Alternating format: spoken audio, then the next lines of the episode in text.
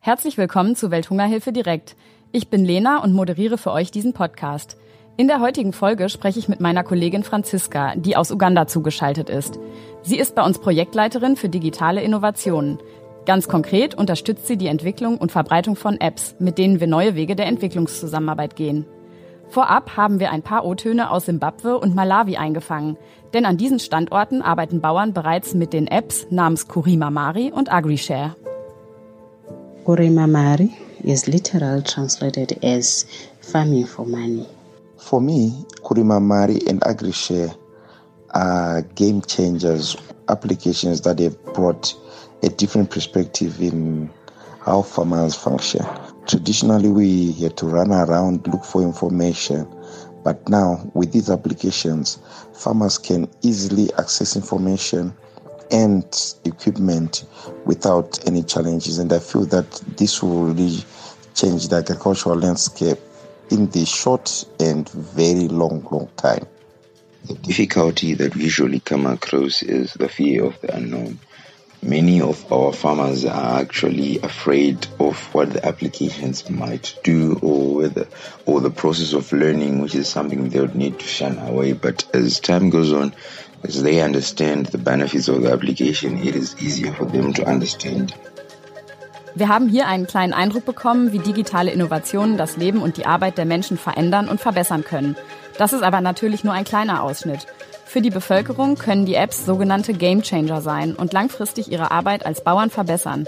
Das geht nicht von heute auf morgen und um es in Franziskas Sprech zu sagen, bei allen Schritten der Entwicklung achten wir auf die Usability und die Customer Experience und damit auch die Frage, was braucht die Bevölkerung, was brauchen die Bauern und sind die Apps so gebaut, dass sie wirklich Mehrwert bieten? Darüber und welche Chancen sich aus diesem neuen Weg für die Entwicklungszusammenarbeit ergeben, spreche ich jetzt mit meiner Kollegin Franziska. Und meine allererste Frage an dich, Franzi, wäre, bist du eigentlich Informatikerin oder wie bist du an das Thema Apps gekommen? Ich bin keine Informatikerin. Hallo erstmal, schön, dass wir heute zusammenkommen. Nein, ich bin keine Informatikerin, ich bin Politikwissenschaftlerin und habe ganz klassisch Politikwissenschaft studiert und mich dann auf Entwicklungszusammenarbeit spezialisiert. Und ja, dann habe ich in Liberia ganz klassische Projektarbeit gemacht und bin dann irgendwie über die Innovationsabteilung der Welthungerhilfe in eine Innovation Factory gekommen. Dort wurde ich quasi vom Head of Innovation entdeckt und der hat mich dann in sein Team geholt und wir haben dann zusammen digitale Innovationen gemacht. Da fiel jetzt ganz oft das Stichwort Innovation, Innovation und so weiter. Vielleicht noch mal kurz da angefangen. Also wir haben bei der Welthungerhilfe vor einigen Jahren eine neue Abteilung ja quasi gegründet, nämlich die Innovationsabteilung, um eben genau solche Dinge, wie du es jetzt machst, noch mehr und noch breiter in die Organisation zu bringen. Was genau war jetzt diese Innovation Factory? Kannst du mal beschreiben, was das für ein Format gewesen ist? Also die Welthungerhilfe schreibt jedes Jahr ein Innovations-Award aus. Da bewerben sich aus allen Ländern Menschen oder Mitarbeiter oder Partner mit innovativen Ideen oder Projekten. Das wird dann von einer Jury in Bonn ausgewählt. In dem Jahr, in 2017 war das, wurde ich mit ausgewählt. Ich hatte mich mit einem ganz anderen Innovationsprojekt beworben äh, zum Thema Wash. Dann sind wir eingeladen worden nach Indien mit den ganzen anderen Innovatoren, die ausgewählt wurden und haben zu Innovations-Challenges, also Herausforderungen, die wir in unserer Projektarbeit finden, gearbeitet und neue Ideen entwickelt. Auch dann noch mal kurz reingehakt. Du hast dich beworben mit einer Innovation zum Thema Wash. Da muss man, glaube ich, den Zuhörern und Zuhörerinnen auch kurz sagen, was sich hinter dem Begriff Wash eigentlich verbirgt. Und ich fände es jetzt eigentlich auch ganz interessant zu wissen, mit welcher Innovation du dich damals für dieses Format beworben hast. Wash bedeutet uh, Water, Sanitation und Hygiene, also Wasser, Sanitär und Hygiene. Das war ein Bereich meines vorherigen Projektes. Also wir haben sanitäre Anlagen gebaut und in dem Thema haben wir uns mit einem neuen Konzept befasst. Das nennt sich EMAS. Das ist in Bolivien entwickelt worden. Also mit lokalen Materialien baut man sanitäre Einrichtungen wie Toiletten, aber auch Brunnen. Und das ist relativ kostengünstig. Und wir hatten schon Projekte dazu in Sierra Leone und mein Team hat das damals auch in Liberia eingeführt.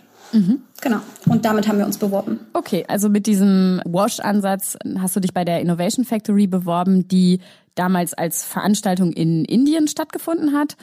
Und kannst du mal beschreiben, was da noch so für Menschen dabei gewesen sind? Also ähm, waren das jetzt hauptsächlich andere Mitarbeiter, Mitarbeiterinnen aus der Welthungerhilfe, die sich alle mit Ansätzen beworben haben? Oder wie hat man da vielleicht auch so ein bisschen Diversität in das Format bekommen?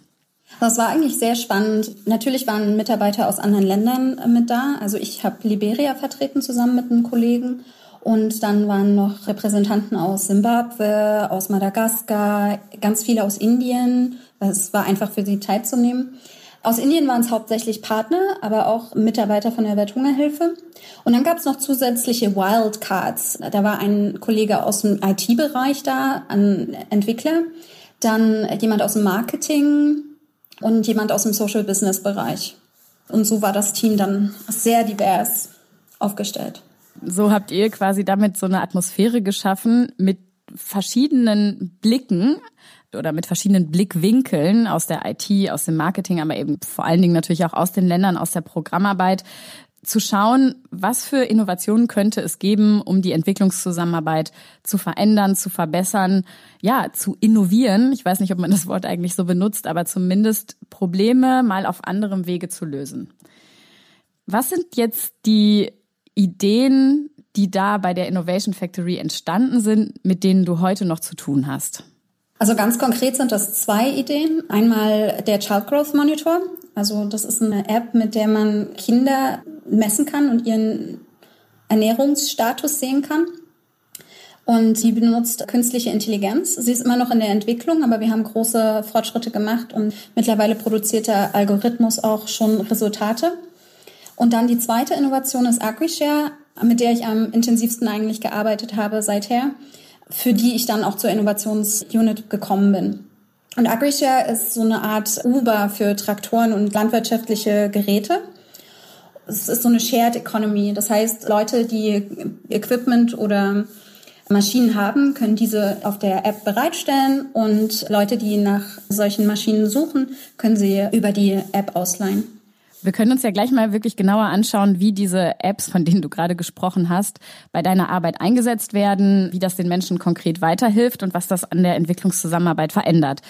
Da geht's ja vor allen Dingen um die App AgriShare, mit der du jetzt viel zu tun hast.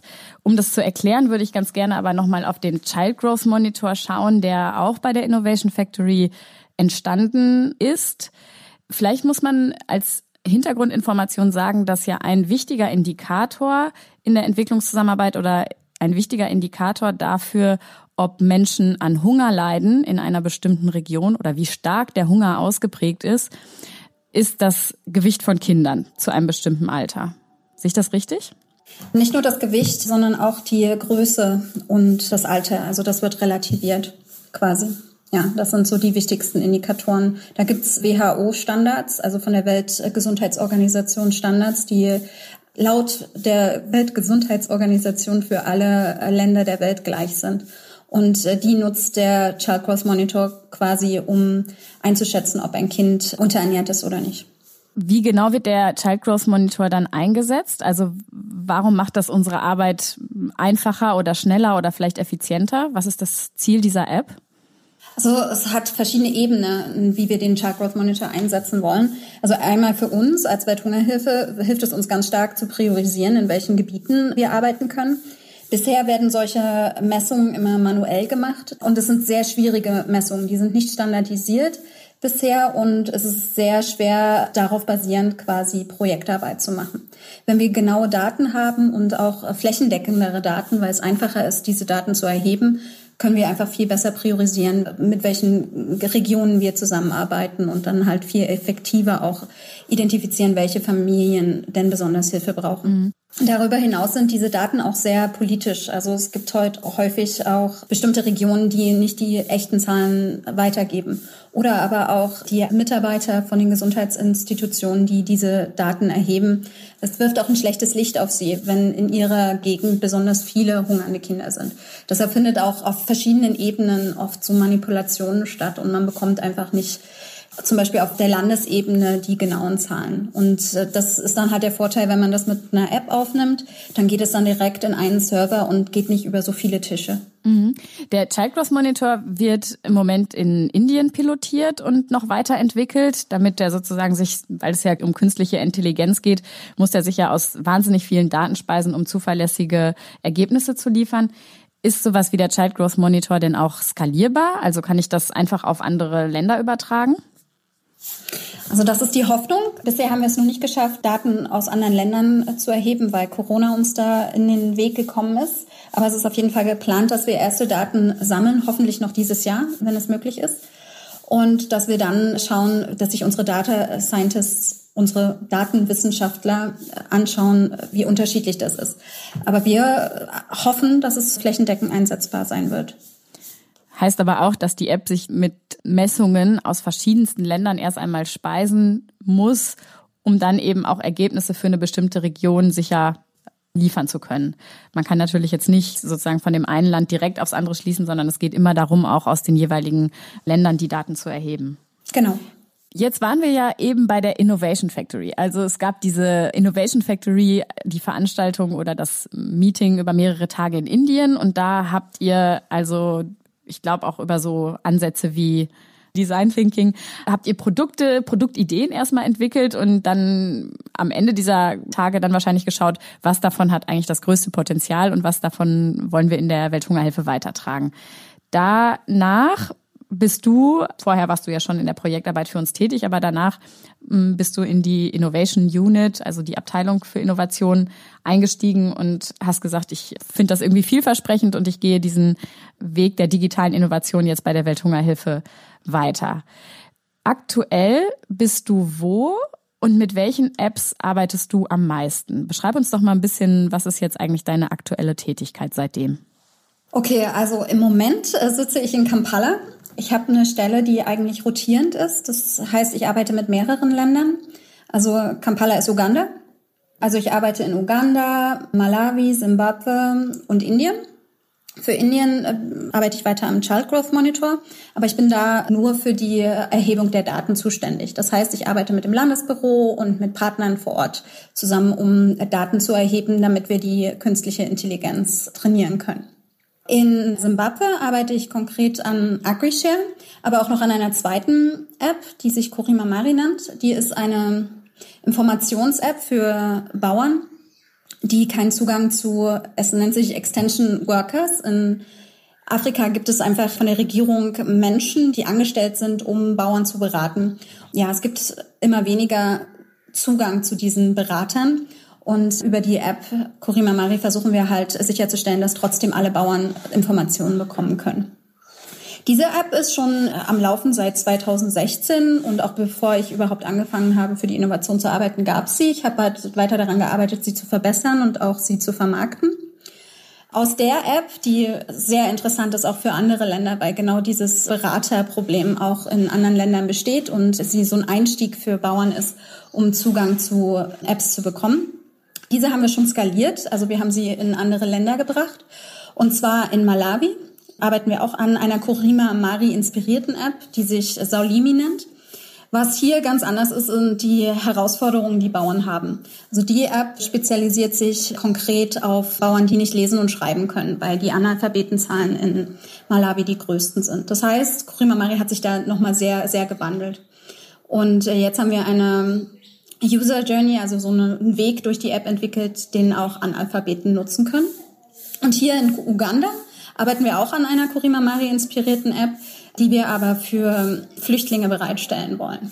Da gibt's häufig diese sprachlichen Barrieren. Hier in einem der Refugee Camps oder in einem der Flüchtlingslagern werden über sieben Sprachen gesprochen. Das heißt, auch für unsere Mitarbeiter, wenn sie Trainings machen, ist es super schwer, das rüberzubringen in den verschiedenen Sprachen, weil oft Übersetzungen und alles nicht so funktionieren. So die Idee für die App, äh, für die Flüchtlinge in Uganda ist, dass wir quasi Videos drehen von Trainings oder konkret im Feld und diese über die App bereitstellen. Das ist aber noch in einem relativen Anfangsstadium. Genau. Okay, also ich glaube, ich muss es jetzt noch mal ein bisschen konkreter verstehen, weil da jetzt einige Sachen dabei waren, die ich mir jetzt als normale Mitarbeiterin der Welthungerhilfe in Bonn noch gar nicht so vorstellen kann. Kurima Mari klingt ja auch erstmal schon so ein bisschen exotisch, ist also die App, die Informationen bereitstellt. So viel habe ich verstanden. Und je nachdem, in welchem Kontext die eingesetzt wird, sind das auch unterschiedliche Informationen, die für die jeweilige Zielgruppe über diese App bereitgestellt werden. Machen wir es vielleicht mal wirklich ganz konkret. Also du hast eben von Bauern gesprochen, die zum Teil sogar auch Analphabeten sind und die Kurima Mari nutzen, um Informationen, ich weiß jetzt nicht, vielleicht zu Klima, zu Wetter, zu Märkten über Kurima Mari bekommen können. Wann genau und wie nutzen Sie diese App? Kannst du das mal so wirklich so konkret wie möglich beschreiben?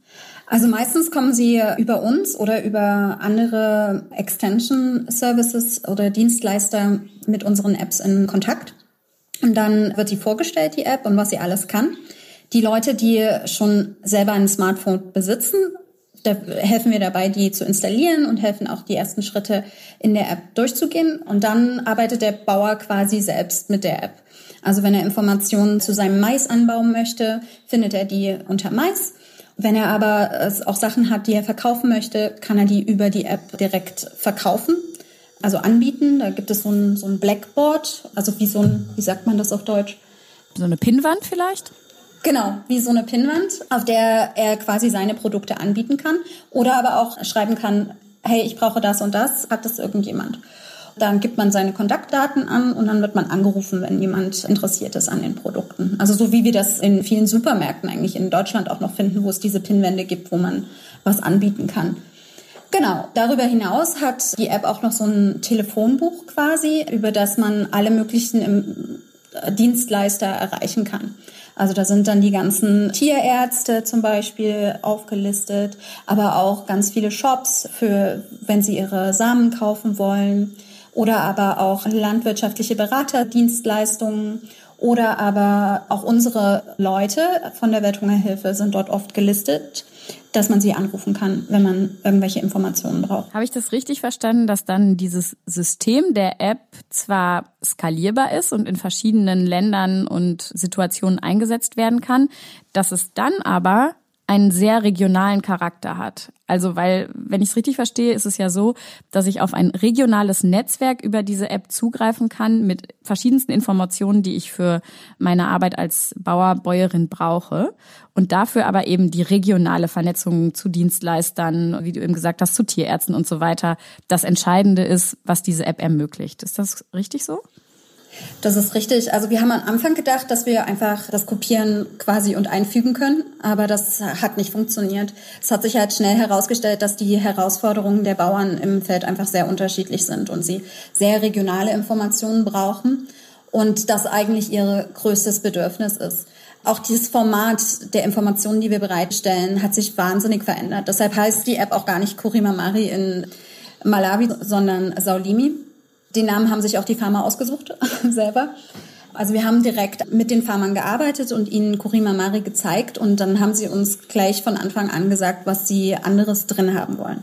In Simbabwe ist die Geschichte halt einfach anders. Sie hatten gute Beratungsdienstleistungen in der Vergangenheit und deshalb sind die Bauern auch viel weiter. Das heißt, ähm, die meisten Informationen, die wir in Kurima Mari bereitstellen, sind um Marketing-Sachen. Wie biete ich meine Produkte an?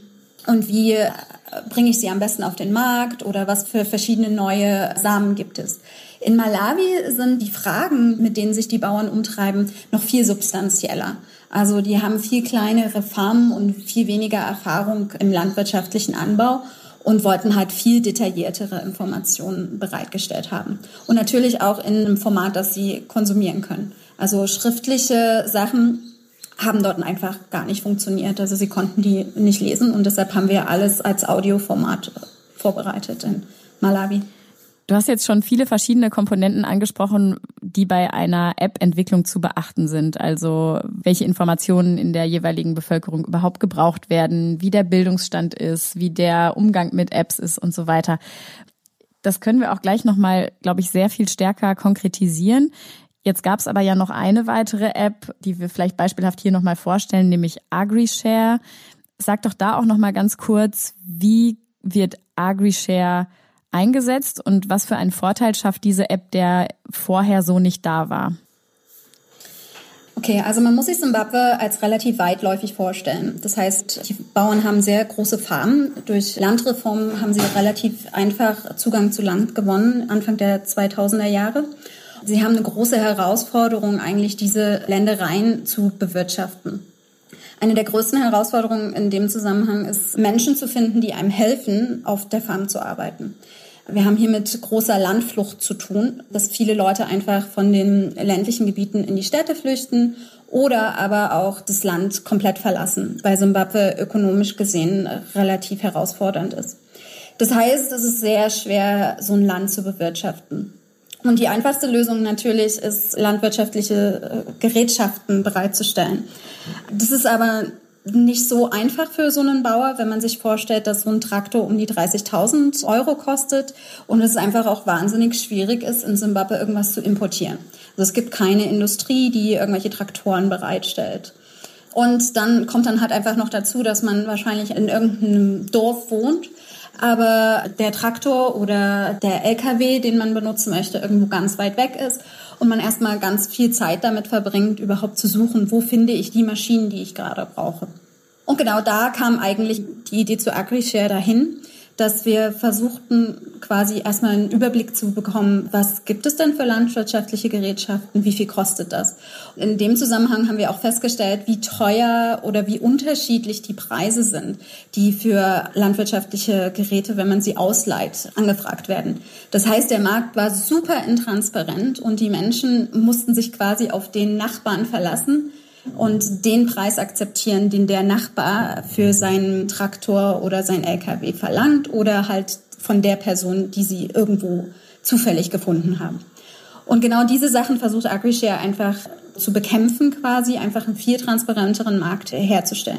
Das heißt, ich kann, wenn ich nach landwirtschaftlichen Geräten auf der App suche, rechnet es automatisch den vollen Preis aus, den ich bezahle. Auch für den Transport bis zu meiner Farm und zurück. Das heißt, ich weiß genau, welcher Traktor für mich der günstigste ist oder welcher LKW das beste Angebot hat. Und genau das versucht AgriShare quasi. Einfach landwirtschaftliche Produktionsmaschinen bereitzustellen, sodass die Bauern effektiver wirtschaften können. Das klingt jetzt auf jeden Fall nach einer ja, sachlich effektiveren neuen Art, Dinge, die Sie vorher vielleicht auch schon gemacht haben, anders machen zu können. Also, dass die App einfach dabei hilft, mehr Informationen zu haben, andere Informationen zu haben, besser im Wettbewerb dazustehen und so weiter.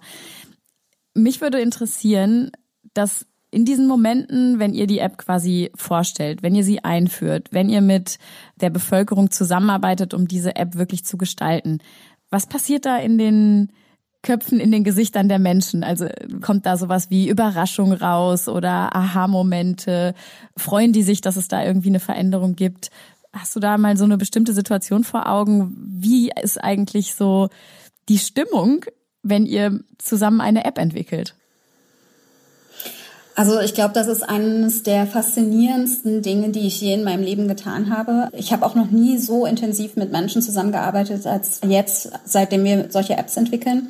Mein wahnsinnig prägendes äh, Erlebnis einfach war in Malawi letztes Jahr, als wir das erste Mal mit dem Prototypen für die Saulimi-App unterwegs waren und uns mit einer Gruppe Frauen getroffen haben, die nicht lesen und schreiben konnte.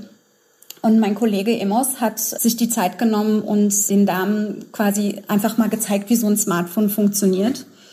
Dann haben sie einfach uns das Feedback gegeben, ja, Leute reden immer über Facebook und WhatsApp, aber was ist denn das eigentlich? Und der Kollege hat sich die Zeit genommen, ihnen WhatsApp zu erklären und ihnen auch gezeigt, dass sie das nutzen können über Voicemails oder Tonaufnahmen, dass sie auch Nachrichten senden können, wenn sie nicht lesen und schreiben können. Und dann hat eine der Damen eine Verwandte in Südafrika gehabt und hat ihr dann quasi eine Sprachnachricht gesendet, während wir da waren. Und sie war so gerührt und so ange regt, dass sie fast geweint hat und meinte, sie würde danach jetzt nach diesem Meeting sich sofort auch ein Smartphone holen, damit sie immer mit ihren Verwandten im Ausland kommunizieren kann.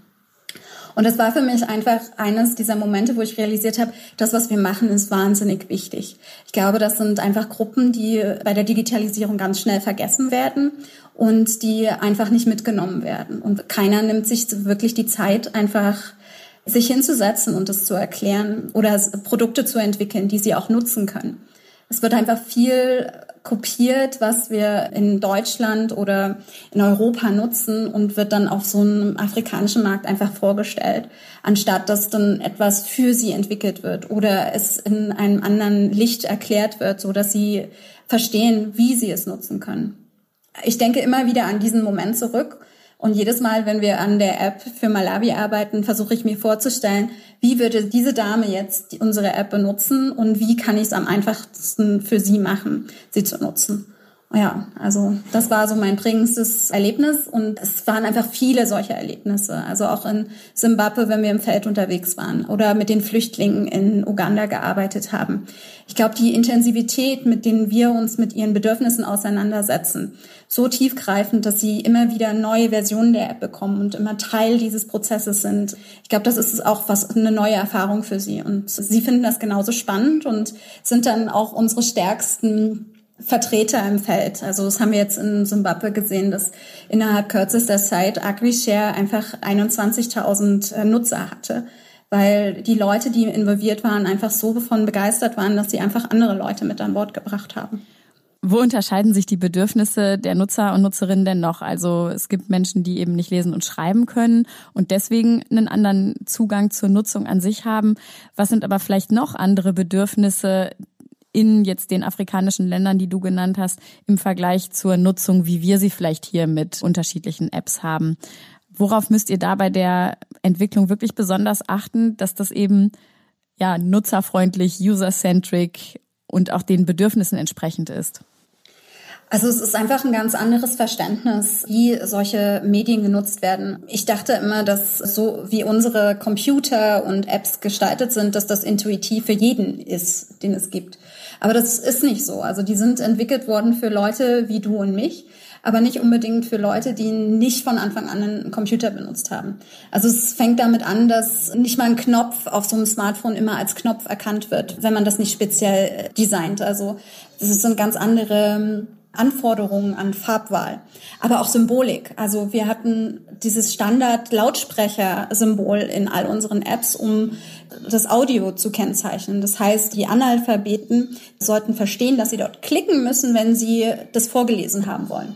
Das haben sie aber nicht verstanden. Sie wollten Kopfhörer als Symbol, um das zu erklären. So ganz viele kleine Sachen, die dann doch entscheidend sind, um so eine Funktionalität sicherzustellen. Aber man muss auch im Kopf behalten, dass das Internetverhalten ganz anders ist. Also unsere Zielgruppe ist nicht 100 Prozent den ganzen Tag online. Also äh, meistens wird einfach Internet eingekauft, wenn sie das Bedürfnis haben, irgendwas zu tun auf dem Smartphone. Das muss man halt bei so einer App-Entwicklung auch bedenken, gerade wenn man so eine Transaktions-App entwickelt wie AgriShare.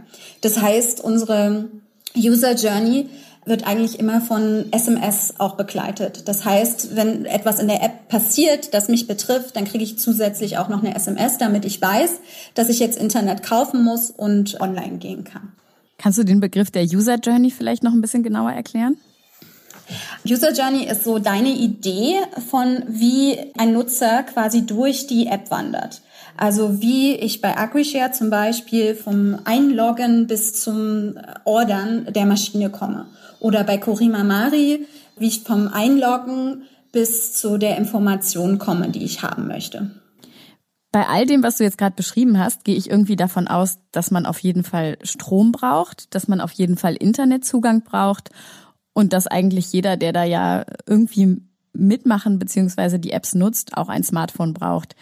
Und das jetzt im Kontext der Entwicklungszusammenarbeit, da frage ich mich, ist das überhaupt so oder wie kommen die Menschen überhaupt an Strom und an die Handys, die sie dafür brauchen? Also man muss sich auch bewusst sein, dass das Leben einfach ganz anders aussieht hier. Das heißt auch, man ist viel mehr gemeindeorientiert. Das heißt, wenn ich ein Smartphone habe, dann gehört das nicht nur mir allein, das gehört eigentlich meiner ganzen Familie und vielleicht auch noch den Nachbarn und anderen Dorfmitarbeitern. Das heißt einfach, wenn jemand in deinem Bekanntenkreis ein Handy hat und interessante Informationen darüber bekommt oder Dienstleistungen nutzt, bietet er das eigentlich auch für ganz viele andere Leute an. Und so entwickeln wir eigentlich auch die User Journeys. Das heißt, ich kann zum Beispiel bei AgriShare nicht nur für mich selbst etwas bestellen, ich kann für eine Gruppe bestellen, ich kann aber auch für einen Freund bestellen. Somit stellen wir sicher, dass auch Leute Zugang zu unseren Apps bekommen, die kein Smartphone selbst besitzen. Und die Erfahrung, die wir mit Kurima Mari gemacht haben, ist auch, dass Videos oder Informationen, die sie in der App bekommen, einfach viel geteilt werden. Also die Bauern treffen sich ja regelmäßig zu so sozialen Events oder Trainings und darüber werden einfach Informationen geteilt und auch das Handy einfach mal weitergegeben, dass sich jemand was durchlesen kann. In Sachen Strom, für mich ist das eine sehr interessante Sache, weil ich das am Anfang mich auch immer gefragt habe, wie machen die das eigentlich, dass ihr Handy geladen ist? Aber da gibt es eine ganze Infrastruktur, die sich darum entwickelt hat. Das heißt, jedes Dorf hat wenigstens einen Shop, der so einen Generator hat dann zahlt man da so einen kleinen Betrag, lässt sein Handy da über Nacht und dann wird das geladen. Und so hat man dann halt trotzdem Zugang. Netzwerk ist manchmal sehr schwierig, aber die meisten Leute können dir in jedem Dorf zeigen, auf welchen Berg man klettern muss oder auf welchen Baum um doch noch Zugang zum Netz zu haben. Und das Netz verbessert sich eigentlich immer mehr. Also gerade hier in Uganda habe ich in dörflichen Regionen oft besseres Internet als bei euch in Deutschland. Das kann ich dir sogar glauben. Also das Pendeln im Zug ist immer wieder, ist immer wieder beschämend, wie schlecht die Internetverbindung ist. Hat sich durch diesen Zugang zu den digitalen Innovationen und durch deine Arbeit damit dein Blick auf die Entwicklungszusammenarbeit geändert und siehst du vielleicht neue, unentdeckte Potenziale der Entwicklungszusammenarbeit durch diese Entwicklung? Da hat sich viel für mich persönlich verändert auf verschiedenen Ebenen. Ich stelle sehr in Frage, wie ich am Anfang gearbeitet habe und auch was ich selbst gelernt habe in der Uni, was Entwicklungszusammenarbeit ist und wie das gut gemacht wird. Also wir arbeiten ja jetzt im digitalen Sektor und darüber habe ich das auch gelernt, user-centric und wir arbeiten auch agil. Das heißt, wir reagieren einfach sehr, sehr schnell auf Feedback, das wir aus dem Feld bekommen. Es ist halt manchmal sehr schwierig, das innerhalb unserer Prozesse oder unsere Anforderungen auch von unseren Gebern oder auch von Buchhaltung bis zu anderen Sachen zu tun. Aber ich glaube, wie wir arbeiten und wie wir reagieren auf bestimmte Sachen, wenn wir agil arbeiten, ist einfach viel, viel, viel schneller. Was denkst du denn ist so die wichtigste Rolle einer NGO und jetzt im konkreten Fall der Welthungerhilfe bei der Entwicklung und Umsetzung dieser Apps in den verschiedenen Ländern, in denen du arbeitest. Ich stelle die Frage deswegen, weil ich jetzt raushöre, dass wir zum Teil Ideengeber sind, dass wir auch sowas haben wie eine Trainingsfunktion, dass wir mit Sicherheit auch finanzieren, da wo Finanzierung fehlt. Wie genau würdest du unsere Rolle beschreiben? Vor allen Dingen auch, wenn man sich jetzt überlegt, dass wir irgendwann das Land ja auch wieder verlassen und dann das, was wir dort hinterlassen haben an Apps, an Wissen und so weiter, sicher weitertragen soll. Ich sehe uns auch als Brückenbauer eigentlich und als jemand, der einfach beweist, dass es funktionieren kann. Für jede privatwirtschaftliche Bemühung ist natürlich unser Markt, also unsere Zielgruppe, nicht so interessant. Natürlich kann man viel mehr Geld machen, wenn man sich erstmal auf die Eliten konzentriert in den Hauptstädten, wenn es um digitale Entwicklung geht. Das ist auch, wo die ganzen Entwickler sitzen. Das heißt, oft gibt es in den Hauptstädten auch gar kein Verständnis über die Probleme und die Herausforderungen, die sich im ländlichen Bereich ergeben. Und ich finde, da kommen wir eigentlich ins Spiel.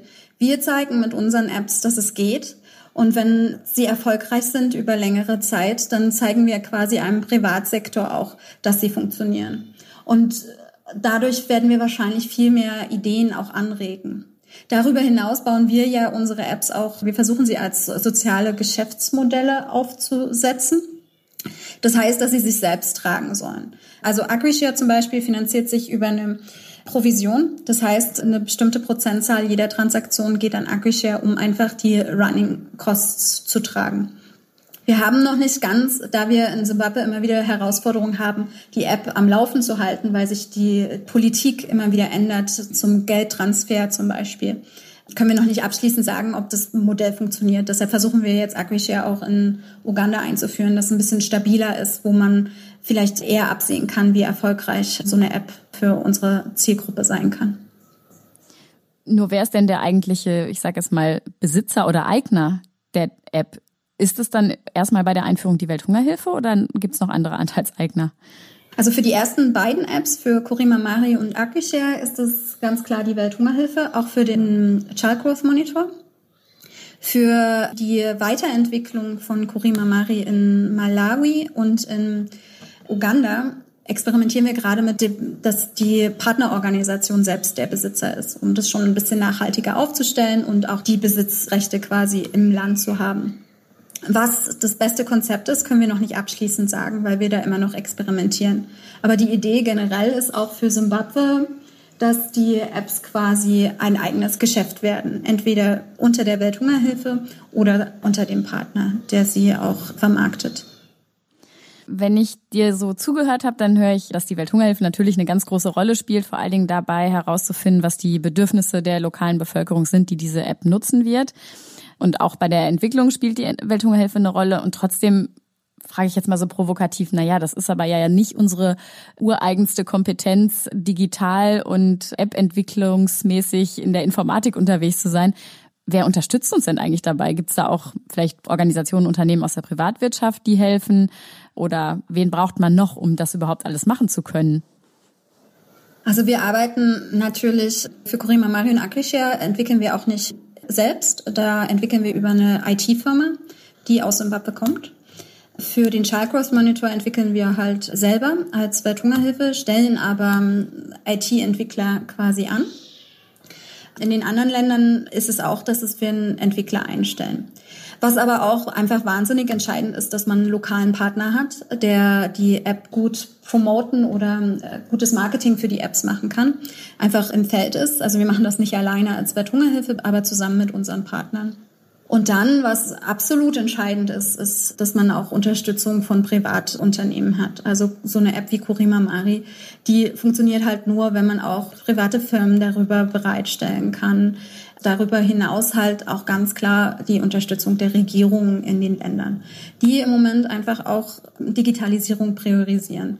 Also wenn wir uns in Simbabwe anschauen, ist es oft das Landwirtschaftsministerium, das auch die App im Feld anbietet und hilft, sie weiterzuentwickeln und auch die Informationen bereitzustellen.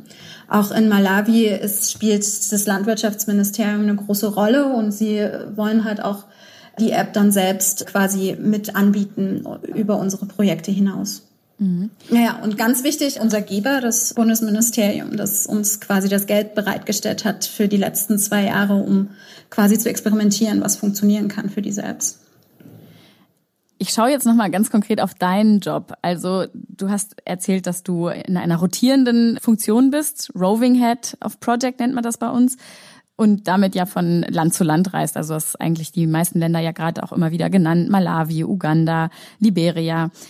Dann sind es mehrere Apps, an denen du arbeitest. Und ich habe jetzt auch unfassbar viele verschiedene Stakeholder, würde man wahrscheinlich sagen, also Beteiligte, die in irgendeiner Form an diesem Projekt ein Interesse haben, mit denen hast du ja auch noch zu tun. Also sei es Geber, sei es Partnerorganisation und natürlich die Bevölkerung selbst.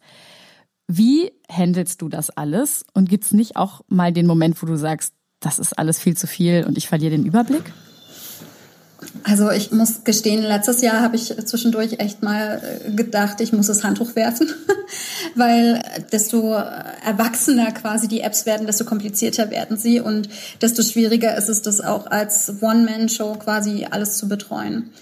Aber ich habe das große Glück, dass ich ein super Team habe, dass ich einfach über die letzten zwei Jahre auch viel entwickelt hat, also viel von mir gelernt hat und viele Dinge muss ich gar nicht mehr selber machen. So am Anfang mit AgriShare, wo wir das erste Mal sowas gemacht haben, musste ich wirklich noch bei jedem Feldbesuch dabei sein und mitgehen und sicherstellen, dass bestimmte Bedürfnisse nicht ignoriert werden oder bestimmte Annahmen getestet werden. Aber mittlerweile ist das Team einfach so gewachsen, dass meine Feldarbeit einfach fast null ist. Also Corona hat mich eigentlich gar nicht so hart getroffen, dass ich jetzt nicht mehr reisen kann, weil ich einfach die kompetenten Leute im Feld habe, die das über die letzten zwei Jahre gelernt haben und das einfach auch schon super selber machen. Und ich bin dann halt einfach oft diejenige, die einfach nochmal die Hand hält, also gerade im Moment die virtuelle Hand mhm. und die Leute quasi motiviert oder ihnen neue Ideen gibt oder einfach auch mal ihnen die Möglichkeit gibt, Dampf abzulassen oder wenn es irgendwelche Probleme gibt, die wir noch nie hatten, die wir dann lösen. Also so arbeite ich mittlerweile. Das Team ist einfach Wahnsinn. Wer ist in dem Team? Sind das auch Mitarbeitende der Welthungerhilfe? Also wir haben immer so einen Prozentsatz von einer Person in jedem Land, aber hauptsächlich sind es tatsächlich lokale Partner, mit denen wir arbeiten, die ich über die letzten zwei Jahre trainiert habe, die wahnsinnig äh, Fortschritte gemacht haben und mittlerweile quasi diese ganzen Marketingaufgaben und die App-Entwicklung selber stemmen. Wie schaffst du das, dass du dich immer wieder auf andere Länder und auch damit ja andere Kulturen einlassen kannst? Das ist eine gute Frage. Also Afrika ist ja mein Zuhause auch. Mein Mann ist ja auch aus Uganda. Das heißt, das ist ähnlich. Ich verstehe zumindest ein bisschen besser den Background, glaube ich. Ich habe auch immer in Afrika gelebt. Also nicht immer. Die letzten zehn Jahre war ich auf dem Kontinent.